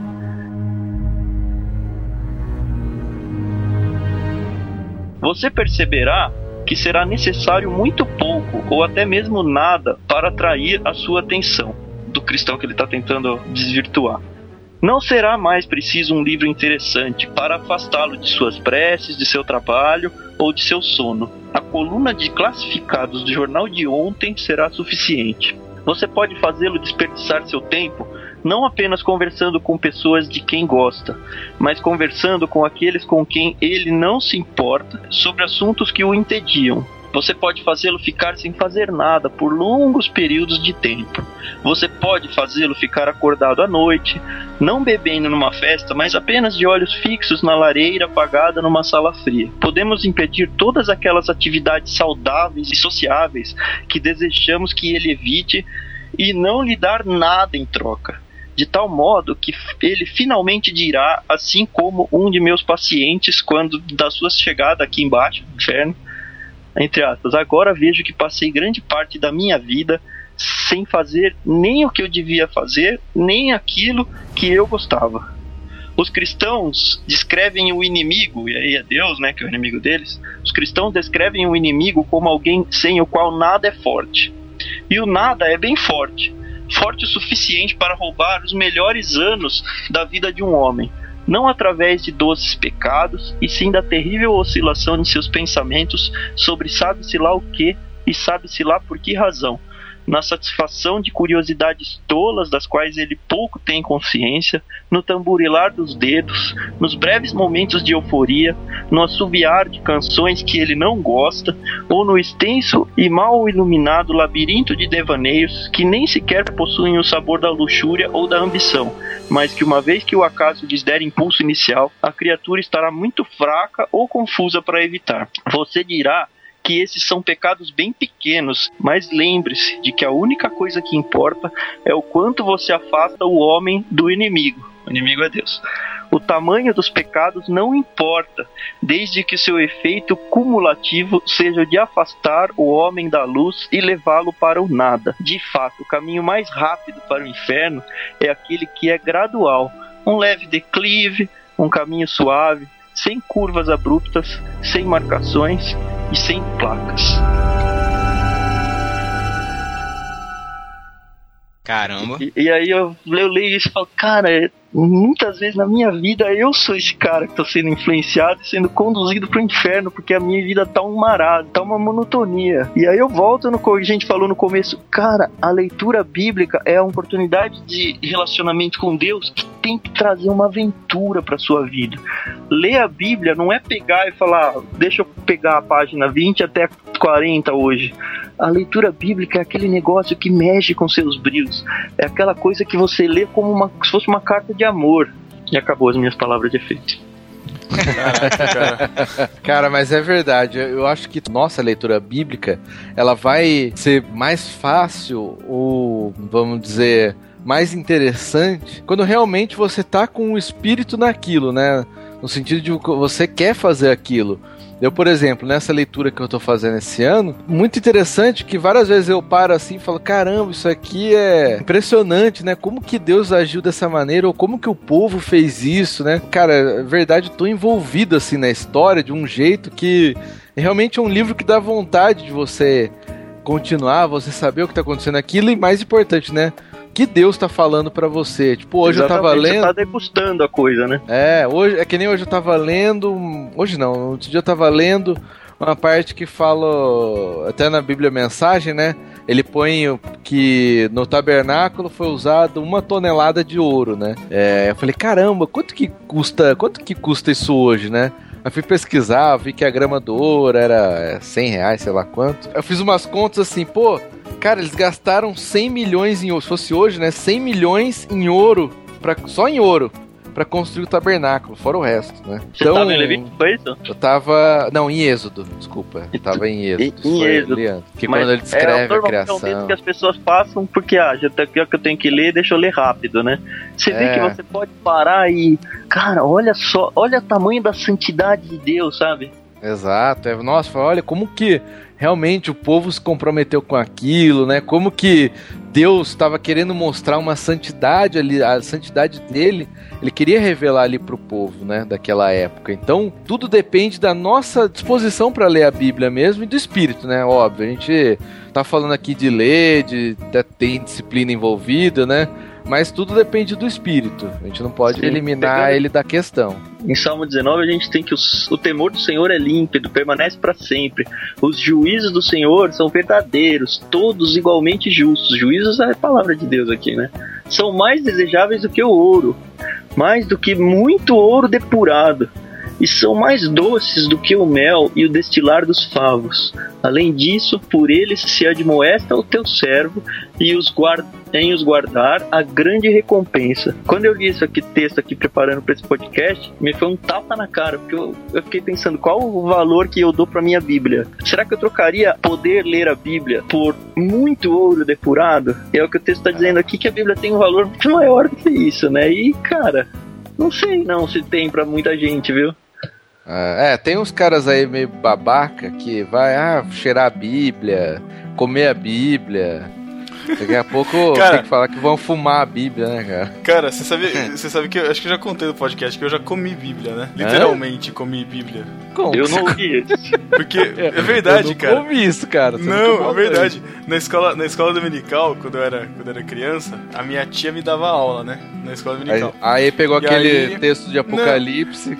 Exato, é que, deve se alimen- que, né, que a gente deve se alimentar da palavra, a gente deve comer da palavra. Aí eu fui lá, peguei um cantinho do papel da Bíblia, assim, rasguei e comecei a Ah, comer. não. Tinha que ser o Pedro, né? Tinha que ser o Pedro. Tinha que ser o Pedro. A última vez que eu li o livro de Atos não tem, tem nem um mês, deve ter algumas semanas. Eu terminei de ler o livro de Atos todo. Eu falei, falei assim, naquela minha, minha estratégia né, de ler por livros, eu falei assim: vou ler o livro de Atos todo. O livro de Atos ele termina contando a história de Paulo, né, na viagem de Paulo missionária para Roma, até ele chegar lá em Roma, conta o naufrágio. O naufrágio é o penúltimo é, capítulo, né, de, de Atos. E é um, um relato muito emocionante, cara. A experiência que eu tive foi terminar de ler o capítulo 28 de Atos, falando assim, caramba. Aí termina assim, ó, o versículo 30, o último versículo de Atos, fala: Por dois anos inteiros, Paulo permaneceu na casa que havia alugado e recebia a todos os que iam vê-lo. Aí o 31, pregava o reino de Deus e ensinava a respeito do Senhor Jesus Cristo abertamente e sem impedimento nenhum. Aí termina o livro. Eu tava lendo no celular, esse eu lembro que eu li isso no celular, e eu passei pro próximo capítulo, como se tivesse mais um. Naquela vontade O que que de quero mais, aconteceu? quero mais, né? É, exata- foi exatamente isso, cara. Foi muito interessante. Eu sabia que tava no último capítulo de Atos, só que eu falei, tem que ter, cara, tem que ter mais um depois disso aqui. E acabou, e não tinha mais. Poxa, que triste. É, porque Atos, no fim, ele vira as crônicas de Paulo, né, cara? É, exatamente. Muito maneiro.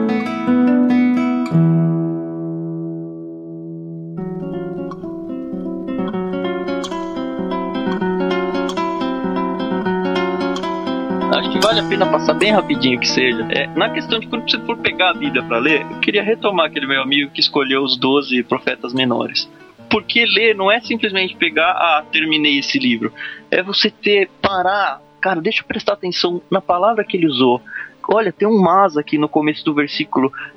Por que, que tem esse mais aqui? Nesse sentido que eu digo que eu preferia a atualizada, porque ela traz essas nuances que o original traz, que outras, outros paráfrases acabam perdendo. E aí você começa a tratar o texto como se fosse uma mina de ouro e você vai ali rebuscando e encontrando coisas e, e a coisa vai aparecendo de uma maneira mágica e é mágica mesmo, né? A questão é espiritual.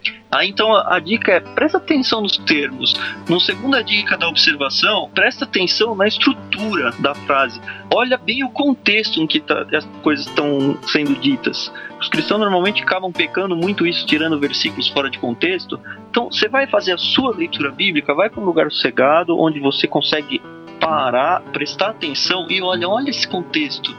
Outra coisa legal que acho que o Pedro perguntou a- atrás é presta atenção na forma literária. A gente não consegue olhar muito com muita qualidade porque a gente está numa tradução, mas ainda assim ela traz algumas características, alguns paralelismos, alguma coisa. Então a Bíblia, na verdade, é uma biblioteca, né? A gente tem lá poesia hebraica, tem textos argumentativos, que era a especialidade de Paulo, tem narrativas, que é em Atos, por exemplo, que dá aquela emoção de que o Tiago comentou. Parábolas. E cada estilo literário traz a sua própria regra. Vocês sabiam, por exemplo, que a gente consegue comprovar que o Gênesis, a criação lá inicial, ela não é uma alegoria olhando só para a forma literária, só para o estilo literário do texto? Toma essa, Pedro Angela. Olha aí, cara, não sabia disso não. Se você começar a estudar um pouco a respeito, você vai ver que o texto lá, se ele fosse um não um texto narrativo, fosse um texto é, alegórico indo para poesia, ele teria que ter uma estrutura literária muito comum na poesia hebraica, que são os paralelismos. E não tem. Pelo contrário, se você começar a vasculhar quais são as características de um texto narrativo, e aí é pura gramática coisa, né? Análise sintática e tudo mais, você vai ver que o texto, pelo texto, diz ser uma narrativa. É, mas aí você tá falando do hebraico e aramaico, né? Ah, sim, você tem que passar adiante, mas o que eu tô dizendo é, dentro das limitações da tradução, você ainda traz. Você consegue, por exemplo, perceber quando se trata de uma poesia, quando você vê a poesia de Maria, por exemplo, o Cântico de Maria, ou você está tratando de uma, de uma parábola. O que eu estou dizendo é que, dependendo da estrutura, do estilo literário daquilo que você está lendo, você tem que ir com um óculos diferente para o texto. Então eu não posso imaginar, por exemplo, uma parábola como algo que de fato aconteceu. A parábola tem quais princípios como parábola em si? Trazer uma lição. Há já um texto narrativo, não. A gente vai acabar extraindo princípios todos, mas ele foi usado por algum, um, algum objetivo pelo texto em si. A mesma coisa para o texto apocalíptico. Enfim, esse tipo de observação que dá. Ou seja, dá muito bem para a gente gastar um mês inteiro em dois, três capítulos fazendo isso. Porque a gente está garimpando a coisa. Cara, a gente tem que estar tá muito ligado qual era a intenção do autor em escrever aquilo pro público dele. Então, é óbvio que a gente tem que trazer para os nossos dias e extrair um princípio. Só que isso nunca pode ir contrário àquilo que era o objetivo do autor original. Eles nem sabiam que eles estavam escrevendo escrituras, né? Acho que eles foram surpreendidos. Eles, sei lá, Paulo estava escrevendo uma carta para uma igreja. Ele tinha um objetivo, ele tinha um objetivo muito claro para atender um problema muito específico.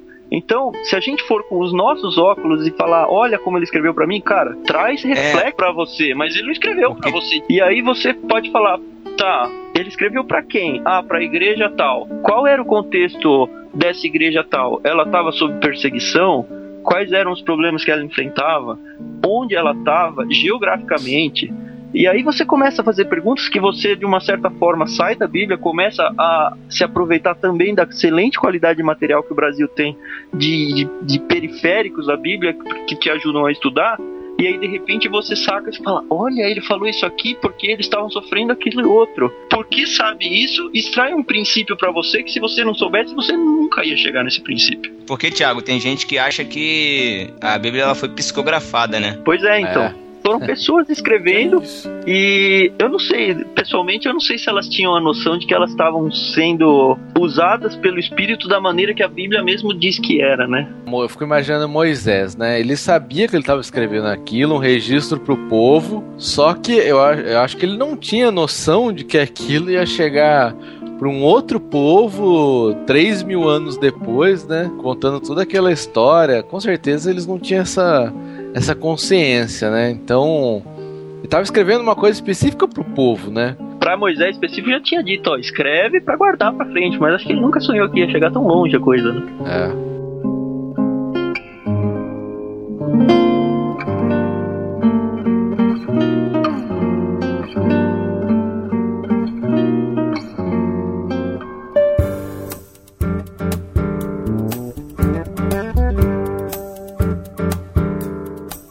observação é a interpretação. O que, que a gente precisa pensar aqui? Bombardeie o texto de perguntas, cara. Tem a sua Bíblia das margens largas, ou um caderninho, ou o que for. Você tá lendo, per pergunta das coisas mais óbvias que vierem à sua cabeça e fala, cara, quem é esse cara? Por que, que ele falou isso? O que, que quer dizer essa palavra, sabe? Faça perguntas, bombardeia. Um segundo passo é para e tenta encontrar essas respostas das perguntas que você fez no próprio texto. O fato de você parar, escrever, registrar, pensar, te ajuda a estruturar coisas na cabeça, te ajuda a, a meditar. Isso é fato, né, cara? Para qualquer estudo assim, né? Você você usar mídias diferentes, né? Transpor isso, tentar entender ou escrever da forma que você entenda diferente, isso tudo ajuda pro aprendizado, pra compreensão melhor, né, cara? Eu, eu, por exemplo, sou uma das pessoas que tipo vou estudar, eu se eu escrever aquilo que tô estudando, para mim é uma memória fotográfica, cara. Eu, eu decoro aquilo, aquilo fica gravado assim. Então, Então você já descobriu o seu método. é exatamente, é que, é que escrever. requer tempo isso, né? Requer a pessoa realmente se planejar para fazer isso. Então a dica é ler, registra, pensa. E uma questão muito importante é, conforme você for encontrando as respostas, as respostas combinadas têm que ser coerentes, que a gente não pode esquecer que a Bíblia é inerrante.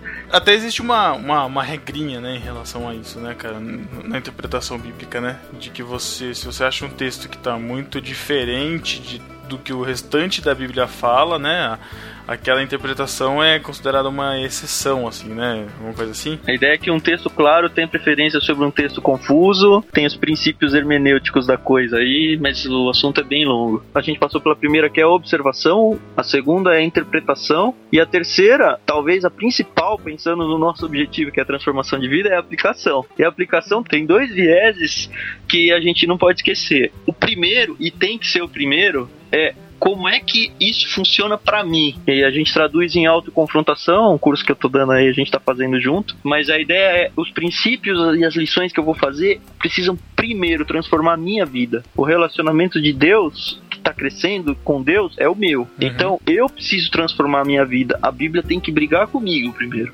Depois que ela fizer isso, o seu segundo passo é como é que eu vou fazer a Bíblia funcionar para outras pessoas? E aí entra a questão do discipulado, que infelizmente é um negócio muito abandonado pelo, pelo povo cristão.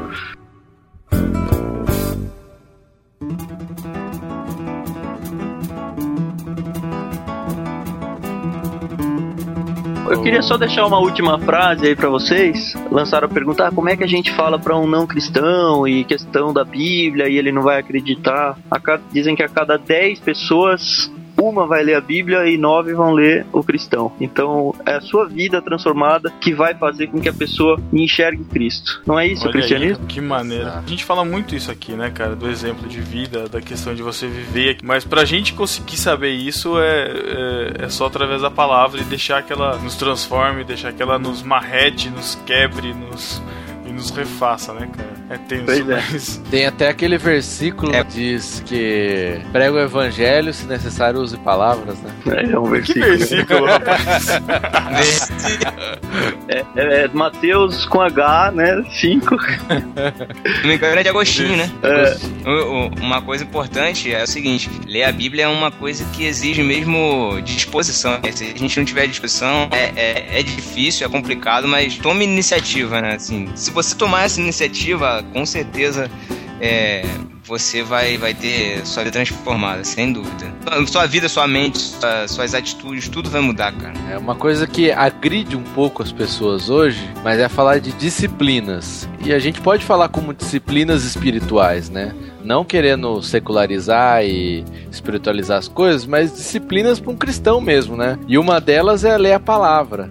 As pessoas não estão mais acostumadas a, ai, não vou fazer obrigado, né? Não sou obrigado a nada. Realmente, você não é obrigado a nada, cara. Mas são disciplinas que o cristão Sim, tem, são- cara. Tem, tem que nutrir isso, cara. São coisas que tem que planejar, são coisas suadas.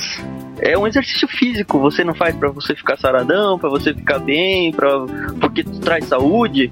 Não, Só o Matheus não tá faz, não. Não, ah, tô Eu não faço pastor. porque Paulo falou que o exercício físico para poucos é. Então, Olha aí. Não, mas as pessoas gastam dinheiro com exercício, com saúde, com beleza, gastam tempo, gastam energias e acham isso ok. Quando você vai colocar o, o, o espiritual na frente da coisa, é um exercício espiritual, tem que ser planejado, tem- você vai despender tempo, você vai despender às vezes dinheiro comprando um bom livro, comprando uma boa tradução. A questão é que valor você dá pra isso. E aí sim pega o gancho do Mateus. Qual que é o valor maior? É o exercício espiritual ou é o exercício físico? Olha aí, olha aí. Eu queria terminar com a doxologia que Paulo usa em Romanos, depois que ele vem falando, falando, falando e trazendo um argumento todo complicado. E aí chega no fim você fala, agora ele se enrolou, não tem mais que como ele falou. Ele falou um monte de coisa, parece que não casou e ele não vai conseguir fechar. Ele fecha assim. Ó profundidade da riqueza, tanto da sabedoria quanto do conhecimento de Deus. Quão insondáveis são os seus juízos e quão inescrutáveis os seus caminhos. E é isso, cara. A Bíblia muitas vezes vai trazer conflitos pra gente, mas é nos conflitos que a gente vai crescer. É isso aí. É, cara, é na caminhada que a gente vai transformado. Essa é a É, santificação, que não vai acabar nunca. Como se fosse um, um lavar mesmo, né? A Bíblia acho que funciona um pouco assim, né? Quanto mais você vai lendo, mais você vai conhecendo, mais você vai se purificando. E mais é, você vai conhecendo como pecador também, né, Matheus? Exa é, exatamente, exatamente. Aquilo vai, vai te afetando, né? Vai, vai te transformando progressivamente. Que Paulo tá falando em Romanos lá, para transformar a nossa mente. Só que se a gente não tiver na nossa mente os conceitos de Deus que estão na Bíblia, o que, que vai nos transformar? Não é a palavra de Deus, né? não é Deus, mas as coisas de fora que muitas vezes estão erradas. Né? Uma professora minha faz uma analogia bem bacana num- da leitura bíblica como uma transformação de vidas. Primeiro, é, é, a gente é comparado a um terreno que precisa ser limpado. Primeiro a gente chega e tá cheio de pedras grandes. E aí você fala, cara, eu preciso recolher essas pedras grandes. São os pecados, sei lá, mais evidentes, né? E a gente vai recolhendo, e aí a hora que saem essas pedras grandes, a gente fala, bom, tô limpo. Só que aí você começa a perceber as pedras menores. E elas estão numa quantidade cada vez maior. E você vê que quanto mais você se aprimora, mais sujo, na verdade, está o terreno. É esse o processo de leitura bíblica. Você vai ficando mais limpo, mas você vai evidenciando o pecado também. E vai ficando Exatamente. cada vez melhor.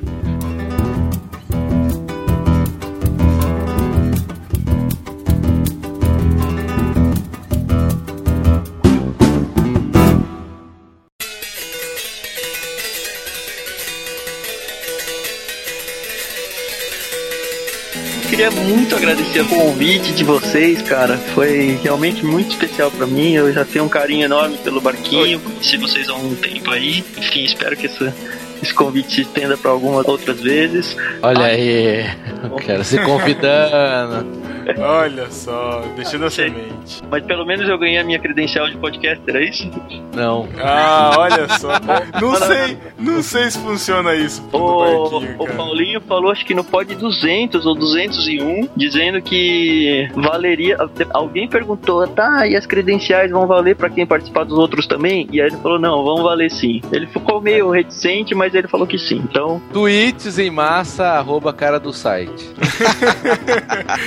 Cobrem dele, né, cara? Tiago Monteiro, a gente que agradece, cara, pela Tan, disposição. Tan. Tan. Cara, valeuzaço por colaborar, por colaborar muito com o conteúdo também. É, está convidado para próximas vezes. E você ouvinte, se você tem alguma consideração, alguma dica de leitura, é, alguma experiência transformadora, mande e-mail pro No Barquinho, deixe seu comentário no site, tanto irmãos.com quanto no, no, no barquinho.com. E você também pode mandar um, um áudio pra gente até, é, mande, mande um áudio de até um minuto no máximo, contando sua experiência, que a gente coloca também no próximo podcast, certo? certo, eu vou deixar o meu áudio. Pessoal, foi muito legal participar do barquinho. Caraca, que man, que mané, que mané. então é isso, galera, até 15 dias, tchau. Valeu, galera. Tchau. Falou, pessoal, leiam a Bíblia. Tchau.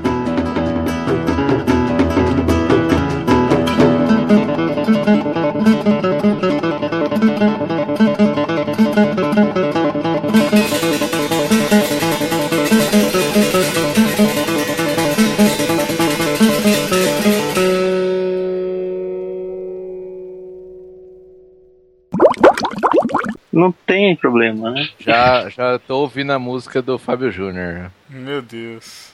Eu não sei qual é, acho que é melhor nem saber. É.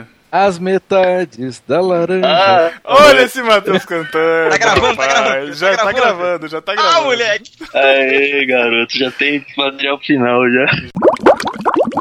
Todos prontos? Já sim? Calma. É pra ligar o Audacity, né?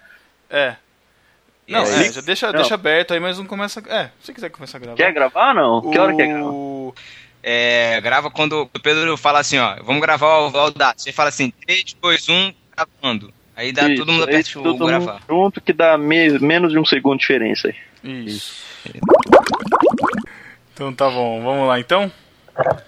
Então, quem tiver aí, podem preparar os seus, seus Audacities. Começando a gravar em 3, 2, 1. Fala, discípulo! Peraí, peraí, peraí que eu Peraí. cortei. Isso, Pedro, mano, você é. falou 3, 2, 1, mas não É. falou gravando. É, eu esperei, aí você Eu tô, falou- Ai, esperei. meu Deus, Vamos então começar outro. Você vai falar já, é isso? Não, vou falar gravando. Fala já, é só pra clicar é mais Então, rápido. eu vou falar, legal, eu acho melhor todo mundo falar já, então. Já. Ah, não, não vamos falar de graça, pelo amor de Deus, vai. Vocês estão tumultuando. isso Cada um fala dois- já uma Não. vez. Não, não. 1, Não, 2, eu- 3 e já, é melhor. Não. 1, 2, 3 e já. Tá bom. Um, dois. Mas peraí, peraí, peraí. É depois que você termina de falar É o no já. É no já. já? Quando você ouvir já, você aperta. Com já, isso aí. Mas fala um já rápido, Pedro. Já rápido, então, um, dois, três e já rápido, é isso que você quer? já apertei, maluco. Não, fala um, dois, três, já. Assim, não já. Tá, vou- eu vou, tá, vou fazendo essa emoção que o Tan explicou. Um, dois, três e já! Não precisava também engrossar a voz, velho. Ai, peraí, peraí. Isso! Que burra, apertou o play. Não, não, não é. Ele tá gravando por cima. Ele, ele gravou as duas faixas. Pronto, agora sim. Sabe o que é legal, cara? Quando você fica falando, dá pra ver as ondinhas aqui do áudio. É, né? Que legal. Podemos começar? Cara, você viu o SMS que minha namorada mandou? Aham. Não. não vi. Minha namorada, minha namorada mandou um SMS assim pra mim. Putz, amor, que cocô. eu Ah, eu respondi vi. pra ela. Falei, ah, amor, seu, seu SMS não passou no PPP. Que idiota. Ah, tá certo. Então eu vou mexer no baú de vocês aqui. Ai, meu Deus Oh. do céu. Passou no PPP, ó, isso aí, né? Ai, meu Deus, como vocês são cruéis. É, Então estamos aqui não, junto- Peraí. Ah, Fala. esqueci o que eu ia falar, vai, continua. Que idiota. que idiota. Podia entrar o barulhinho do Windows, né? Tan. Nossa, eu acho que também é. No próximo, no próximo podcast a gente vai chamar o Gilberto Olegário Lima pra ser gol. Boa. Tá bom, Ok. tchau. Valeu. Eu já fiz uma planilha uma vez contando o censo, comparando o censo do. Acho que era números do Deuteronômio com o que aparece em crônicas. Cara, foi. Ô, louco. Você fez uma planilha! Ah, Ele cara, é ma- eu sou matemático.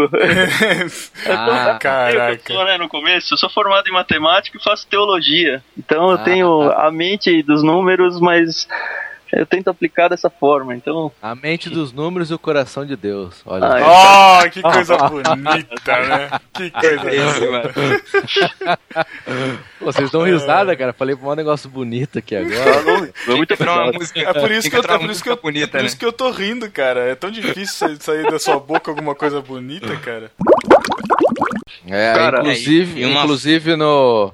É... Perdi o que ia falar. Fala aí. Então é isso, galera. Até 15 dias. Tchau. Falou, abraço. Valeu, galera. Calma aí, rapaz. Sou eu que falo, eu te chamo. Opa. Valeu, galera. Caraca, olha isso. Olha esse Thiago. Não vai deixar isso, hein, Pedro. Agora que ele vai, né? Pediu, pediu, né? Ai, ai, olha esse Thiago Ibrahim legalista, né, cara? Não Sou vai o deixar diretor do isso aí, né? Eu sempre fui o diretor do programa, rapaz. Ah, isso- Pô, ele isso- isso não é- insiste nisso, né? Isso cara? não, é, isso, não é dire- isso não é diretor, cara. Me- Cara, vou Diretor pegar de o Bruno. O eu vou babaca, pegar- esse é babaca isso. Olha o PPP, rapaz. Olha o PPP. Matheus. Já encerrou, Não passa, né? não. Agora pode. Já, pode encerrar a gravação, tá, gente? Ô, Por favor. pode dar um stop aí já? Dar Isso, stop deu aqui? stop. Eu não, Pode. é, eu não queria vai lá. atrapalhar a gravação. Eu não queria atrapalhar o papo, né? Mas o meu, o meu computador travou, eu tive que de- fechar o Audacity. É lógico, né? Boa.